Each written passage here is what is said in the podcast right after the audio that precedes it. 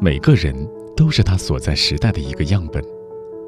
他的故事里印记着这个时代跳动的节奏。一个人，两个人，三个人，很多人，我们在这里听见他们的故事，一起读懂这个时代的脚步。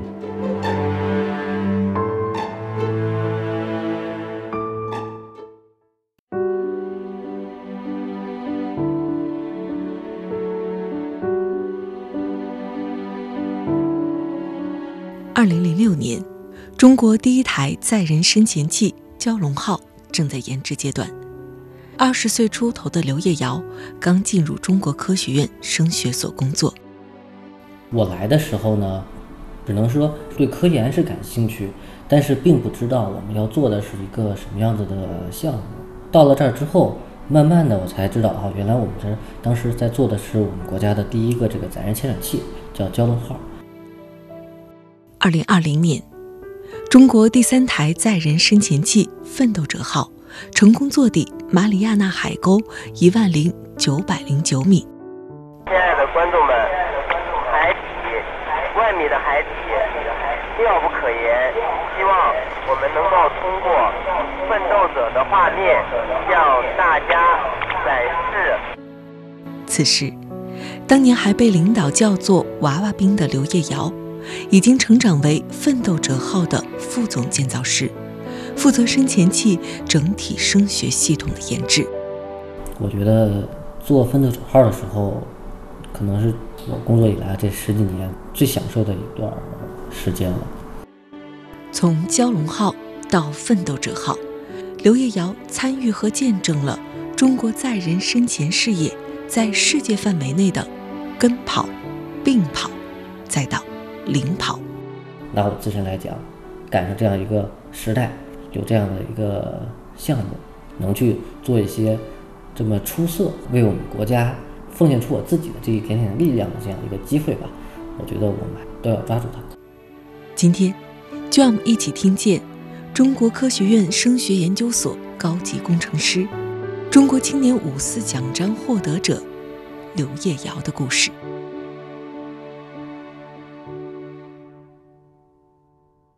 我是钟芳，我现在是在中国科学院声学研究所，坐在一个很有年代感的办公桌的旁边。然后我的眼前呢放着一些小小的模型，有蛟龙号、深海勇士号，还有奋斗者号。那坐在我对面呢是今天我们要一起听见的嘉宾刘烨瑶。刘烨瑶老师你好。哎，你好，刘老师，什么时间第一次来这上班的？嗯。我来升学所应该是二零零六年，现在呢应该有十五年了吧？那时候应该是刚刚大学毕业。对，那时候是大学本科毕业。那个时候来到升学所的时候，对自己有什么期望吗？因为一般一个刚毕业的人到一个工作单位，一般都说，嗯，我得立个小目标之类的。嗯，那时候小目标没有什么，就是因为我来的时候呢。我只能只能说是对，比如说对科研是感兴趣，但是并不知道我们要做的是一个什么样子的项目。到了这儿之后，慢慢的我才知道啊，原来我们这当时在做的是我们国家的第一个这个载人潜水器，叫蛟龙号。呃，我们这个所呢，或者我们这个实验室这个团队是负责的是蛟龙号的，当时呃有六大系统，它其中之一叫声学系统。负责声学系统的这个研制工作啊，我是最开始就接触到了这样载人深潜这样一个事情。嗯，嗯，你来的时候是二零零六年，蛟龙号应该是二零零二年就启动了。对，二零零二年立项的。对，立项。蛟龙号是由中国自主设计、自主集成研制的载人潜水器。二零零二年启动研制工作，二零一二年六月，在马里亚纳海沟创造了下潜七千零六十二米的中国载人深潜纪录。蛟龙号是目前世界上下潜能力最强的作业型载人潜水器，它可在占世界海洋面积百分之九十九点八的广阔海域中使用。对于中国开发利用深海资源有着重要意义。呃，那个时候你到这儿的时候，大概这个蛟龙号的声学系统的研制是到了一个什么样的阶段呢？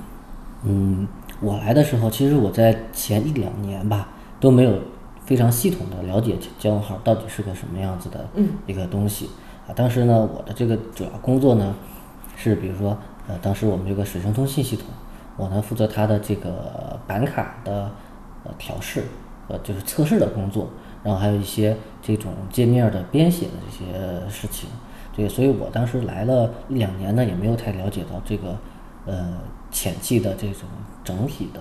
呃状态。到什么时候你开始觉得哎自己水平慢慢的提升了？我会觉得有一个这个从上往下看的这种感觉呢？嗯，这个的肯定是逐渐的这样一个过程嘛，慢慢的了解就越来越多。嗯，像到了二零零九年，我们做。蛟龙号一千米海试之前的一段时间，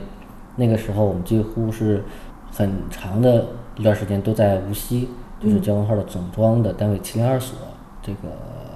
呃进行调试的工作，还有水池实验。在这个调试的过程中，才逐渐的明白了蛟龙号它有多少个系统，而我们声学系统都有哪些设备，这些设备都是怎么操作，然后都要。去实现什么功能的？这是你个人当时的一个状态。你说到二零零九年的这个海试，应该是蛟龙号的第一次海试。第一年海试。对，我想一个新的东西，它都不会特别的完美。那一年的海试，你留下什么样的印象呢？嗯，其实岂止是不完美啊？嗯，这个呢，其实是我觉得当时在至少在我这个工作这么长时间以来，可能那段时间是一个。对于我来讲，最艰难的一段时间。怎么说？为什么这样讲呢？像蛟龙号，它本来就是我们国家第一台载人潜水器，在二零零二年立项之前的将近也有将近十年的时间，一直在论证这个事情。所以二零零二年立项之后，一直到了二零零九年，七年的时间才完成研制，还没有完成它的这个实验的任务。那当时海事呢，我们又没有。我们没有这种海事的经验，蛟龙号设计的时候呢，很多地方呢也是我们向外国去学习的，像它的这种载人球壳、它的浮力材、它的框架，都是通过从外国采购，或者是外国去协助加工这种形式，委托外国去加工这种形式去完成的。那当时蛟龙号上边像水声通信这个东西，就是我们声学所自研的。为什么呢？因为当时国外不卖给我们，一来是没有办法，第二来呢，也确实这个呢，触动了我们这个这些我们当时也是老一辈的这个科学家，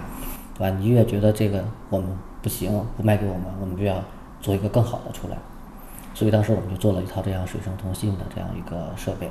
当时呢，它的先进之处呢。是在于老外的这个水声通信，当时它都是叫模拟水声通信，传输的是语音，就像咱们两个人说话一样。那我们国家做这个水声通信呢，是叫高速数字水声通信。它的区别就在于我们可以把潜水器的各种像比如说生命支持啊，像它的能源信息啊，潜水器的各种深度、高度、姿态呀，然后一些报警信息啊，就是所有关键的数据，实时的。传到这个母船上面去，嗯，啊，这样母船的操作人员或者是母船所有的人都可以非常清楚的知道潜水器的状态。那在这个模拟系统里边说，是不能够了解这么多的。对，所以这个呢，好处在于哪儿呢？嗯，就在于如果我想把潜水器所有的状态都汇报一遍，如果靠语音，你想想要靠要说多长时间，我才能把潜水器的状态都汇报一遍？而且我汇报这个数的时候。可能已经过了一分钟，这个数已经过时了，对吧？这样呢，就是会耽误潜航员非常多的时间和精力，因为我们下几次也不容易啊。我就为了汇报一个潜水器的状态，花了十分钟，这个是非常不值得的事情。所以我们的这个高速数字水声通信呢，它就定时的，当时是一分钟，把这个潜水器所有状态都发送到母船，母船就非常清楚的，可以说呃准确的，而且是非常准确的知道。潜水器的状态，那这一套东西，当最后在二零一二年蛟龙号完成的时候，被这个专家评为蛟龙号的四大技术亮点。但是我刚才说的二零九零九年，正是这个水深通信给我们造成了很大的困难。为什么？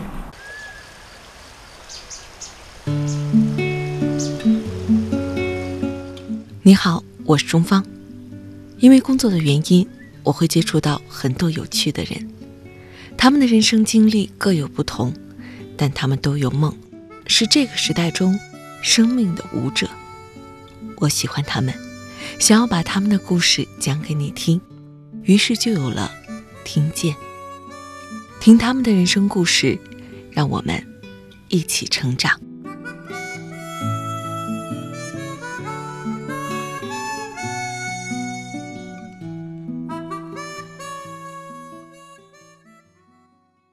为什么？因为我们没有这个做海试的经验，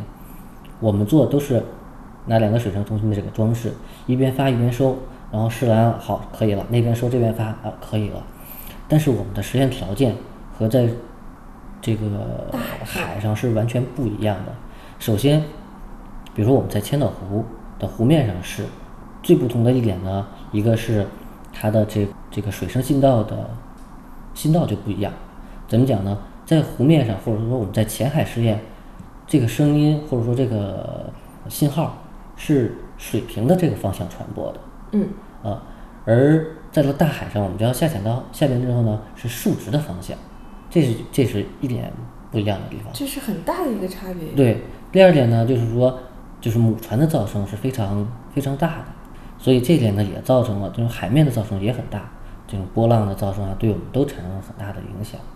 所以当时这个我们这个高速数字的水上通信呀就通不上，通不上呢，呃，造成的这个结果呢，就是因为当时根据我们潜水器的这个工作流程，因为潜水器它最重要的是什么？它最要最重要的是里边的人，对吧？为了保证人的安全，我们是有一套非常严格的这样安为了安全的这样一套工作流程。这套流程里边就包括，如果你不建立水上通信，你就不能下潜。而当时我们设计的这个东西呢，就非常希望它有这种竖直的信道，会对我们是非常有利的事情。因为潜水器到了这个深海，嗯，它潜水器受到的这个噪声就会变小，因为到了海里几百米之后啊，呃，就基本不会受到海面的这种噪声的影响。当时我们设计的时候是这样子的，但是刚开始干活的时候可不是这样子的，这就造成了我们刚开始在水面的时候，水声通信是通不上的。当时我们就跟这个船上商量说，只要这潜水器下去了，下去几百米啊，我们可能就能通上了。但是呢，跟这个流程来讲，你不通上，它就不能往下走，安全是第一性的。对你首先嗯那几百米你没解决了，就就不能往下走，就不能往下走。然后就无法实验它到底成不成。对，所以当时压力就很大了。嗯，为什么？所有的人都在关注着你，包括你领导，包括其他单位的同事啊，包括这个就是所有人吧，就是甚至是船上开船的人都经常问，因为跟他也很有关系。每天你在调这个东西，他就会问啊，你们东西能不能弄好啊？什么时候能弄好？弄得好还弄不好啊？哎呀，心理压力太大了。因为每个人都在问，你像我们几个人在这儿调东西，一会儿过来人问你，一会儿过来人问你，而且有的时候人家可能也不是说这种恶意的，人家可能就是关心一下你，或者是人家也担心他自己的这个实实验能不能完成啊，所以当时压力就非常的大。当时也是我们所里边把相关的这个科研人员，因为还是我们床位有限，不可能你想上多少人就上多少人。所以就把所基本上所有的这种骨干都调到这个就相关的技术骨干都调到三亚去，大约我记得是干了一个礼拜吧。因为我们刚开始就是就做数字的，就不做模拟的，就觉得模拟它是一个落后的东西。但是后来发现，模拟的有好处，信号即使很差，它也可以隐约听见咱们两个对话的声音，嗯即使质量不好也可以。所以当时呢，就在这套系统上，一个呢是临时加装了一套模拟水声通信的一套设备，第二个呢是我们在原有的数字的基础上，再在这个基础上再增加一个这样的功能，等于这样，我们才实现了这样一个在水面上能够通信的这样一个状态，然后才能下潜。这个事情在三亚待了整整一个礼拜时间，基本每天夜里都在调试。到了那个几百米之后，那个数字通信系统起作用了吗？起作用了。就是其实我们的思考是没有问题的。嗯，对这个呢，其实不是在于我们的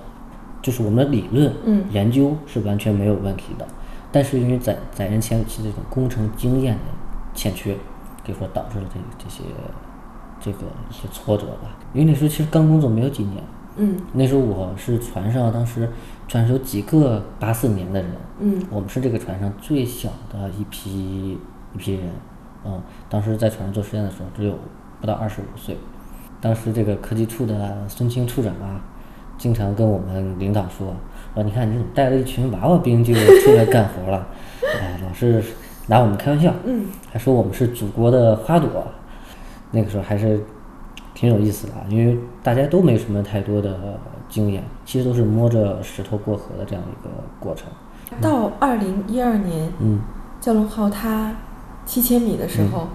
那个水声通信系统已经很过关了吧？啊，那个时候没问题，但是我们的这个逻辑也是越来越呃成熟。嗯就像现在我们的这个水平通信，基本和那个时候呢，就是差距就不大了。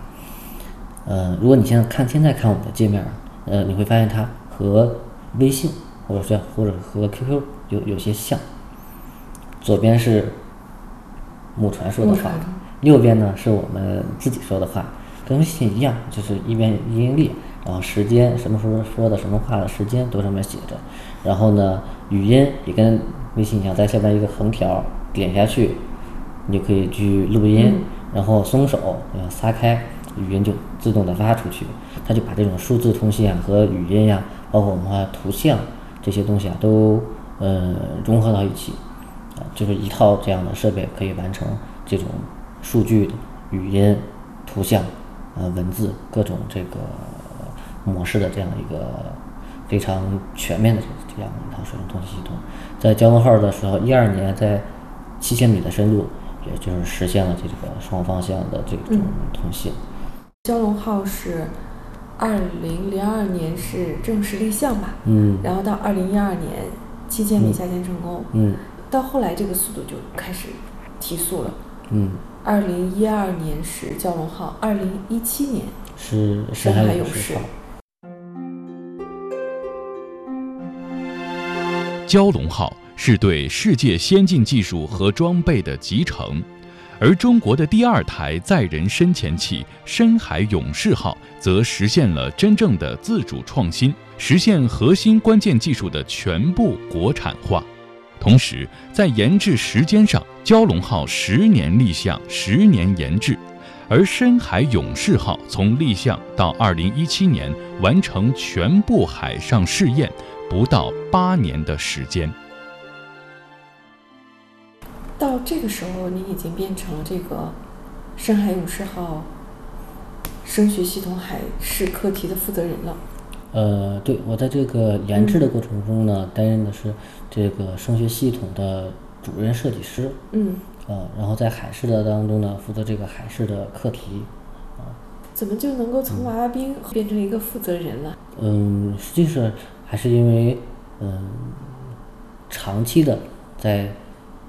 做这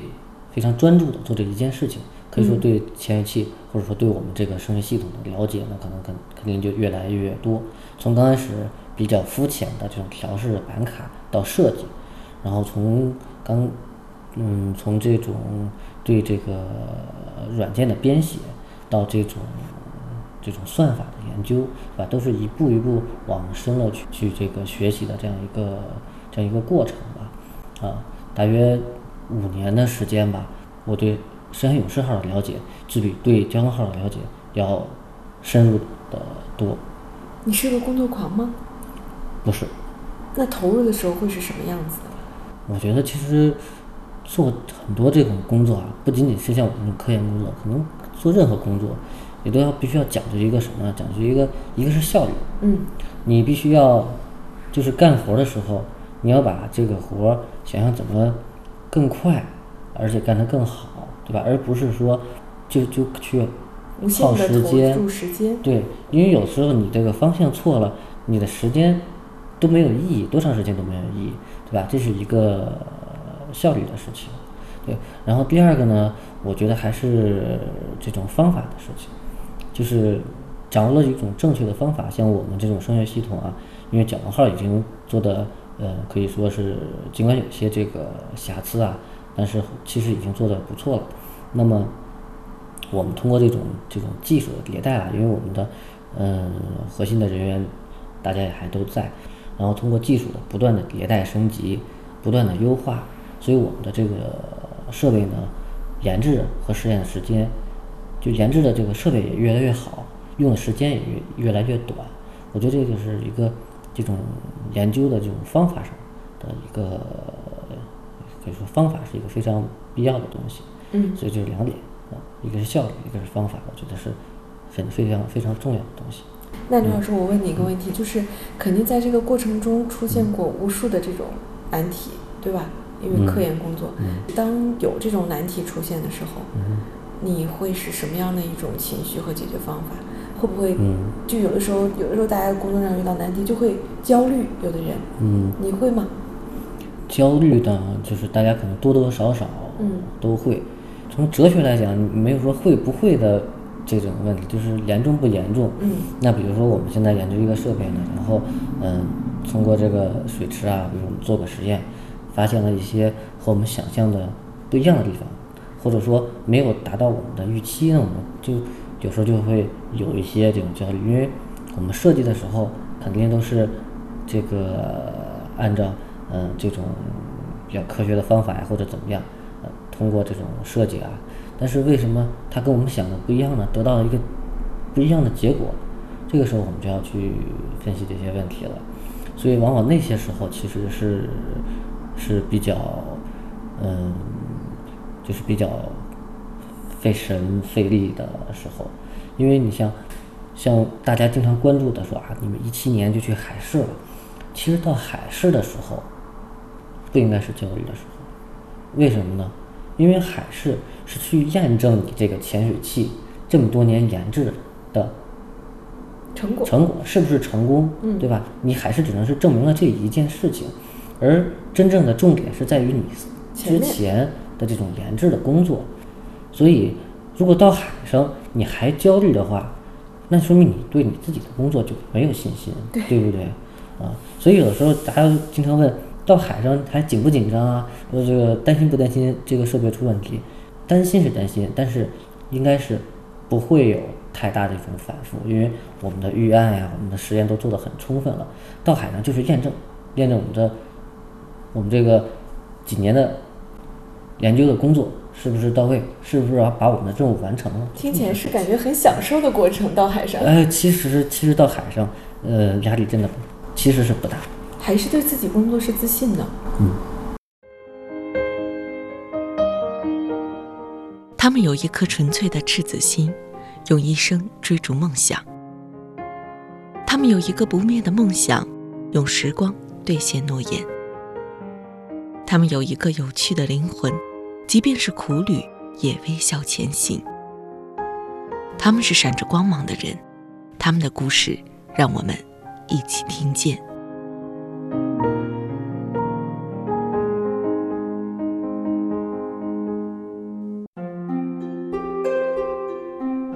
奋斗者号是中国自主研制的全海深载人潜水器，具备下潜到海洋最深处马里亚纳海沟作业的能力。二零二零年十一月，奋斗者号在马里亚纳海沟成功坐底，坐底深度一万零九百零九米，刷新了中国载人深潜的新纪录。刘烨瑶是奋斗者号的副总建造师、主任设计师和前航员之一。我觉得做奋斗者号的时候，可能是我工作以来这十几年最享受的一段时间了。为什么？因为首先呢，我们做了前两个潜水器，我们对这个技术，我们对自己的技术啊，还是有一定的自信的。而且从个人来讲，我对奋斗者号是，尤其是它的声学系统，是一个完全了解的这样一个状态，所以自己心里边也特别踏实。其实团队都是一个团队，我们奋斗者号在深海勇士号一七年的年底完成了这个海试之后，嗯。才转入奋斗者号的研制，就是一八一九二零，就是这么三年的时间，而且在二零年还出现了疫情这样一个事情，实际上可能就是两年半的时间，我们到二零年的年底就把这个万里的实验做完了，这个当时真的是超出了很多人的预期，想都不敢想，因为和我们同样立项的还有一些无人的前期，啊，他们现在这个整个专项里边，这载人潜水器是最先完成万米的海试的，而且完成的还是非常出色。所以说，在这段研制的过程中呢，也是让我们每个参与的人员特别享受，啊，特别自豪。那实验完成都都是都是很自豪的这样一个状态。在充分的享受这种成就感，嗯，已经没有那种特别特别让人这个觉得就是焦灼的时候了。这个这两年多几年，嗯，相对来讲少一些。嗯，嗯，那刘老师，我有一个问题，就是说，从四千米这个深海勇士到一万米、万米这个奋斗者号，嗯，难道它对于你们的系统来说，难道它只是一个深度的增加吗？对于你们来说有挑战吗？有啊，嗯。我们的挑战呢，就是我们几个比较重要的东西啊。首先，每个每个声纳设备呢，它都有一个换能器，这个东西呢，要因为到万米的这个深度，所有东西都要承受这个万米的压力嘛。嗯嗯。那像这种金属的这样的设备，可能承受压力呢，这个大家做的相对来讲就是技术更成熟一点。但是我们的换能器是一种橡胶的东西，它在这个承受压力的时候会不会变形恢复不了？而且它在它在承受压力的时候，它的性能是不是能保证跟原来是一样的？这个呢，都是我们课题或者说我们在奋斗号上边这些有些不确定的，或者需要我们去进行研究的这样的方向。嗯，第二个呢，就是像打个比方说，像我们的探测，那它的这个重点呢就在于承受原来的压力就可以了。但是像对于通信来讲就不一样了，它的距离变变远了，它的距离像嗯，如果和四千五来比，嗯它就翻了一倍还要多。如果跟蛟龙号比，它也至少是乘了一个一点五，所以它的这个距离变远，对我们来讲是一个非常大的挑战。为什么这么讲呢？像我们的水上通信，大家就像咱俩说话一样，嗯如果咱们两个人的距离变远了，那克服的方法呢，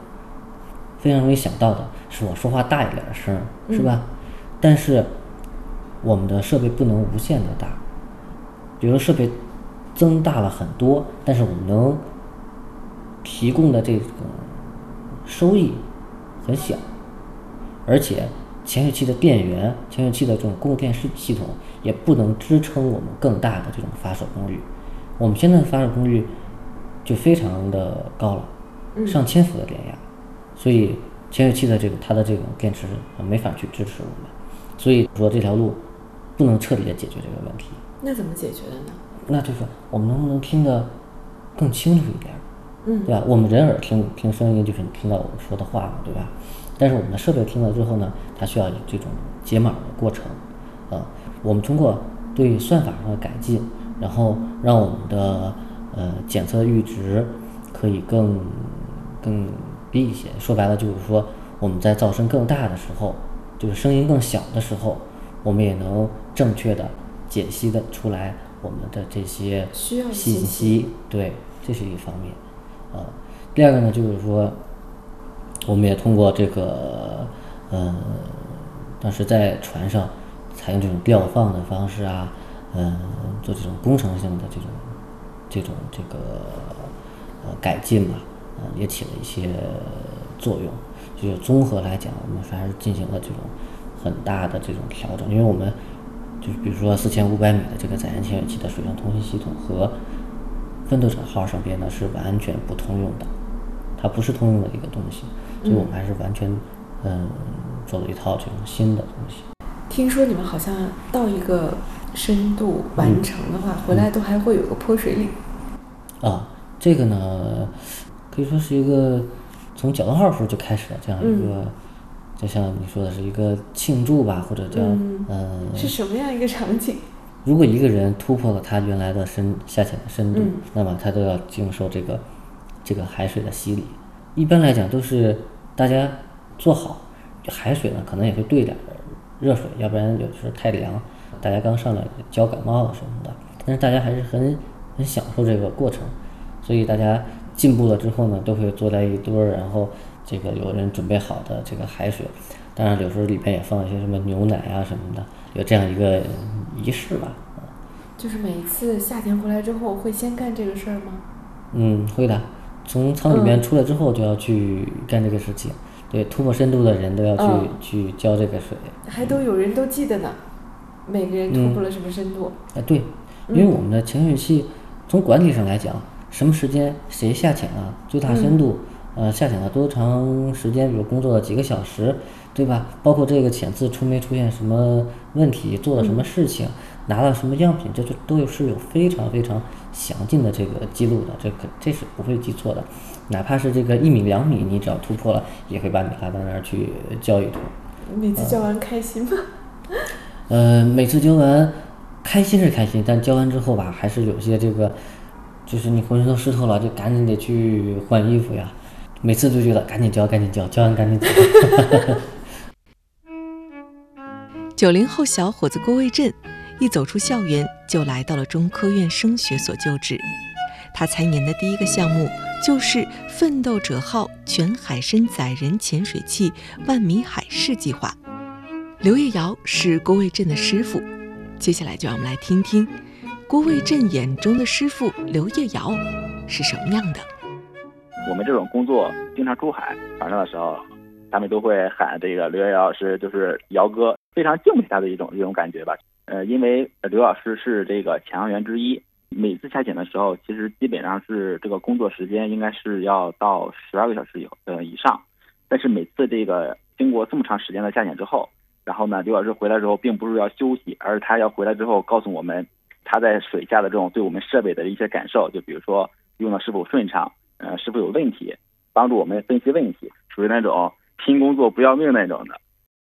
生活中的话，其实是一个非常照顾人的一种一个人，就是比如说我刚去船上的时候，因为刚刚工作之后没有去过船上，然后对船上的这种生活就是非常陌生嘛，他就会带着我们去熟悉船上的这种构造，就比如说在哪吃饭，然后在哪休息，然后在哪开会，在哪洗衣服，就是一个非常温柔的人，就是他和生活中和工作中其实有一定反差的这样一个一个形象。刘老师的这闺女，其实大多数的这个学习都是 刘老师在辅导的，因为在船上的时候，我们一般这个叫刘老师的这爱人叫叫嫂子嘛，然后呢，他就是打电话就是给这个刘老师抱怨啊，这这个要闺女管不了了，怎么着的，就是你快回来吧，就是这个家里是也是非常需要这个刘老师的。我们整个这个工作人员来讲的话，出海的话，长时间的话可能两两个月以上，这是没办法的，就是工作决定的。就像之前刘老师的这个。这个女儿出生的时候，其实刘老师也在做实验。呃，因为工作对家庭其实也也是也是有一些亏欠吧。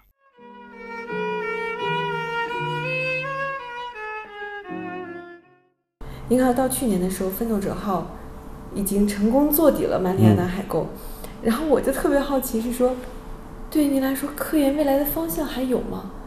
嗯，这载人深潜器已经都做底了，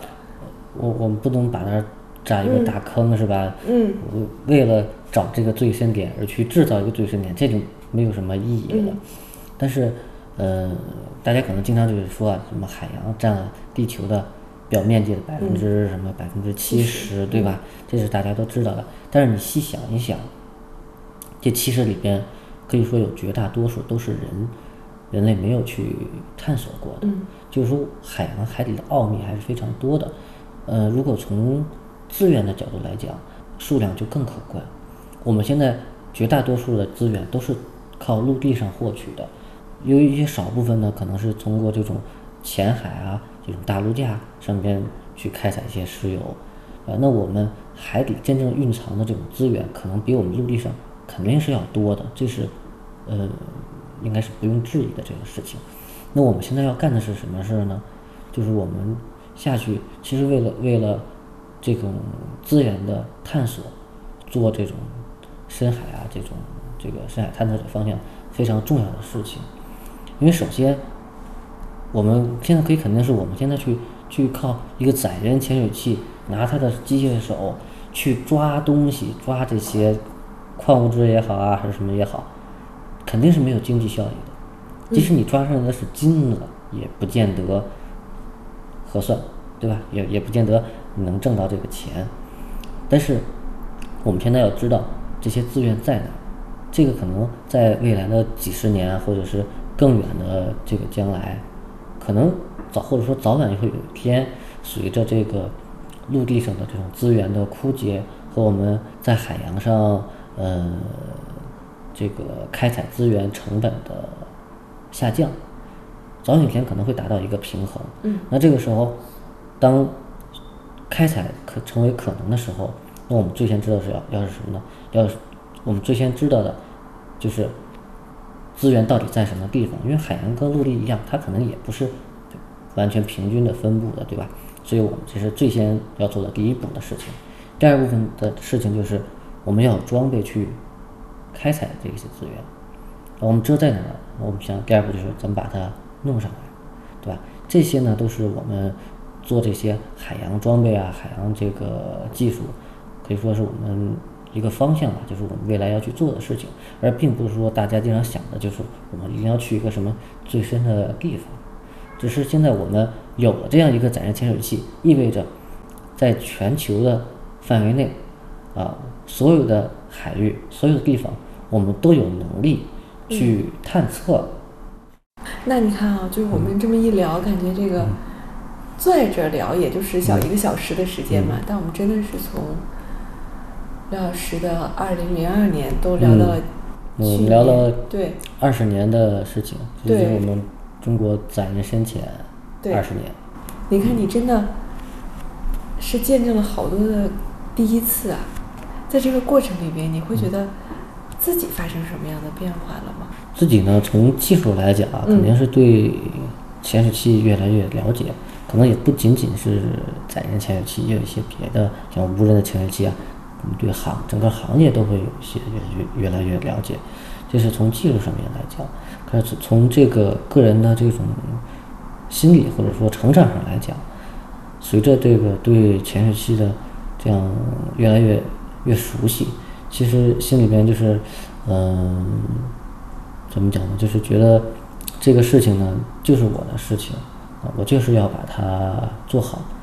对它是有对这个载人潜水器或者对整个这种大海都是有有这种情怀、有感情的。其实我本来设计一个问题，就想问你说，如果我们来画一张肖像图，嗯你觉得科研工作者的特质会是什么？但是我觉得这个问题好像在整个聊天的过程中，我觉得我好像都可以去描述了。嗯，中国载人深潜精神嗯其实是我们这几个载人潜水器或者这这个团队，嗯呃，一直去可以说践行的一个精神，也是我们是最最真实的一个写照。还有一个十六字的这个精神呢，是嗯从蛟龙号时候，就是我们就把它当做我们这个载人深潜的精神。呃，第一个就是最重要的一点，叫严谨求实。它和我们这个共产党说这个实事求是，其实是一个道理，就是保证是真，对吧？我们不作假，我们的所有东西都是实实在在的，嗯，就严谨求是。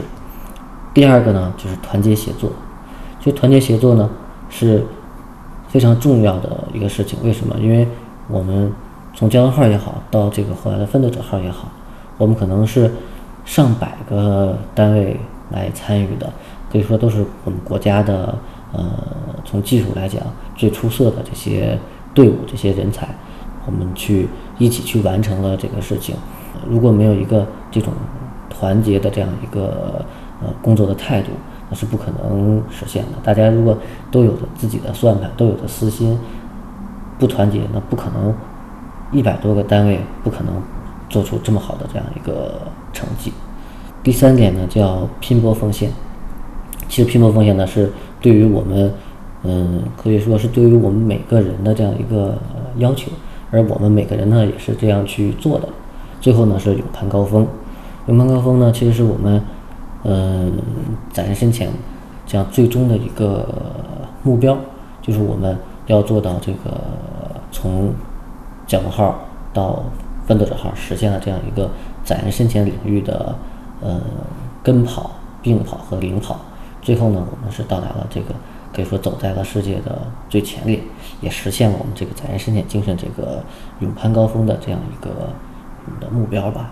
我记得我在前面问到你的时候，我说你觉得你是个工作狂吗？嗯你很坚定的跟我说你不是。嗯所以在生活和工作的平衡嗯上，或者说在生活中，你是个什么样的人呢？首先呢，呃，工作狂呢，我觉得，嗯，不太适合，嗯，就是我们每个人都不应该是一个工作狂，对吧？虽然说，嗯，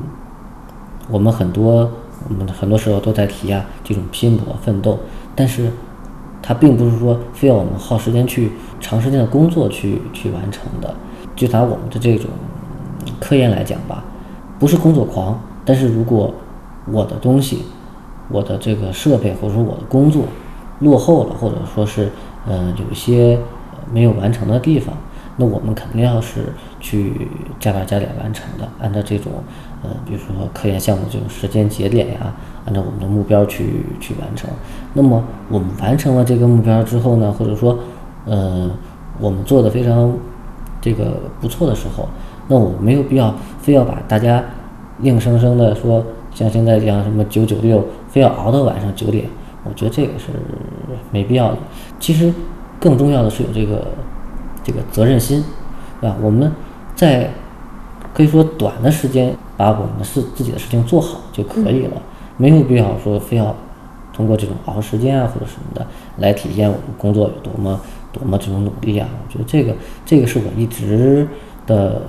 一个一个想法。结果导向应该是，就是我们把这事儿干好。对，用时间来考核我们的工作是，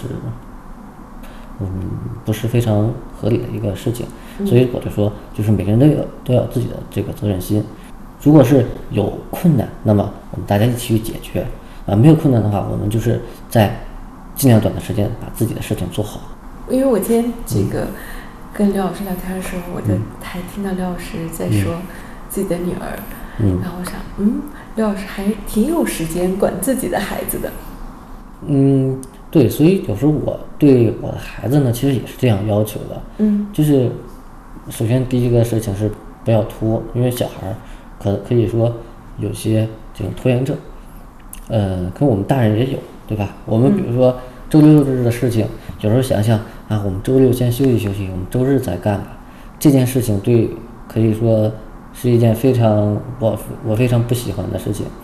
如果有这样这个工作呢，我宁愿周六把它做完。所以我对我的孩子也是这样要求的。那么比如说，嗯、要做三件事情，小孩儿一般会从最简单开始做，而我一般要求他是从最难的开始做，不要把难的事情都放到后边，对吧？因为像我在工作时候经常也是这样，把困难事情放到最前面去做，做完之后你会觉得后边的事情越做越轻松，而如果是你把这个难的事情都放到这个时间最后 很紧张，都放到周日下午去做，还从最简单的做，你会发现做到最后那个那件事情最难的时候，时间又不够，嗯然后这个困难又很多。如果打个分儿吧，你是不是就是凑凑乎乎就把这个事做完了，就不可能把这个事情做得非常的做得做得更好？你是八零后生人，嗯我想知道你怎么理解我们出生生长的这个时代，还有嗯这一代人。我我理解呢，就是我们这个年代其实是一个非常非常好的年代，对于我们来讲，因为我们首先我们在生活上没有吃过什么苦，在学习上，我们当时像我这个年纪，嗯、如果认真的学习，都能，或者说不叫都能吧，我们认真的学习都是有机会去考上大学的，对吧？所以从这个成长来讲，我们可以说都是非常非常顺利的。而到了这个工作的时候呢，我们又赶上可以说这种信息的爆炸。那那个时候我们二十几岁，可以说是接触信息最多的这样的一代人，因为那时候我们年轻，接触这个接受能力也强，可以说我们是赶上了一个非常好的年代。嗯，我们获取信息、获取知识的途径，对吧？我们呃又年轻力壮，所以这个时代其实对我们是非常非常好的。所以呃，就像你刚才说的，呃，就是我觉得，呃，我们这代人是应该能做出很多的这种贡献的，尤其是现在我们都三十几岁，可以说都是社会上各个方面的这种核心啊，这种骨干力量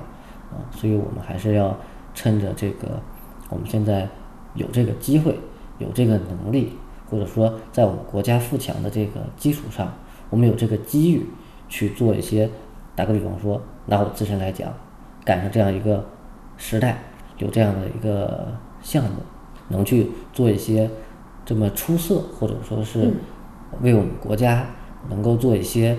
奉献出我自己的这一点点力量的这样一个机会吧，我觉得我们还是要都要抓住它，尽量把握。还是生逢其时了。对生逢其时，就拿载人生前事业来说，要是往前推个二十年，我们没有这个机会，对对吧？我们可能有我们这种报国之心，嗯我们想去做，但是没有这个机会，没有这个能力，因为国家的状态不允许，对吧？那现在呢，正好真是很多时候可以说都是得益于我们国家整体实力的这样一个国家强盛，国强了。呃，对的，人民生活富裕了，对吧？很多的东西都是得益于这些国家和人民的这个层面。每当夜深人静的时候，